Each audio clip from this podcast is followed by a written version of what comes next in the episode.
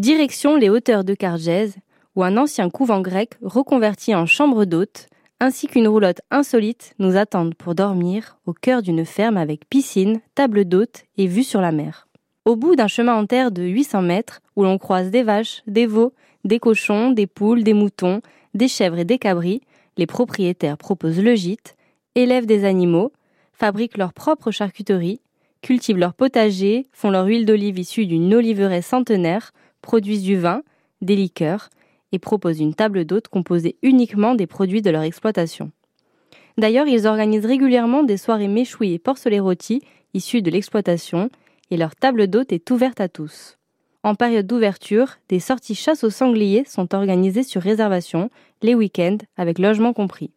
Sur la propriété se trouve un ancien couvent grec, aménagé en chambre d'hôte.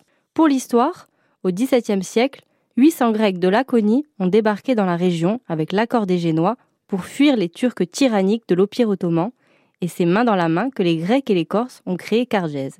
Le couvent s'est reconverti en trois chambres d'hôtes, deux pour les amoureux et une familiale pour quatre personnes. Juste à côté de la piscine, une roulotte pour quatre personnes, tout équipée et décorée avec goût, nous propose un séjour en toute autonomie.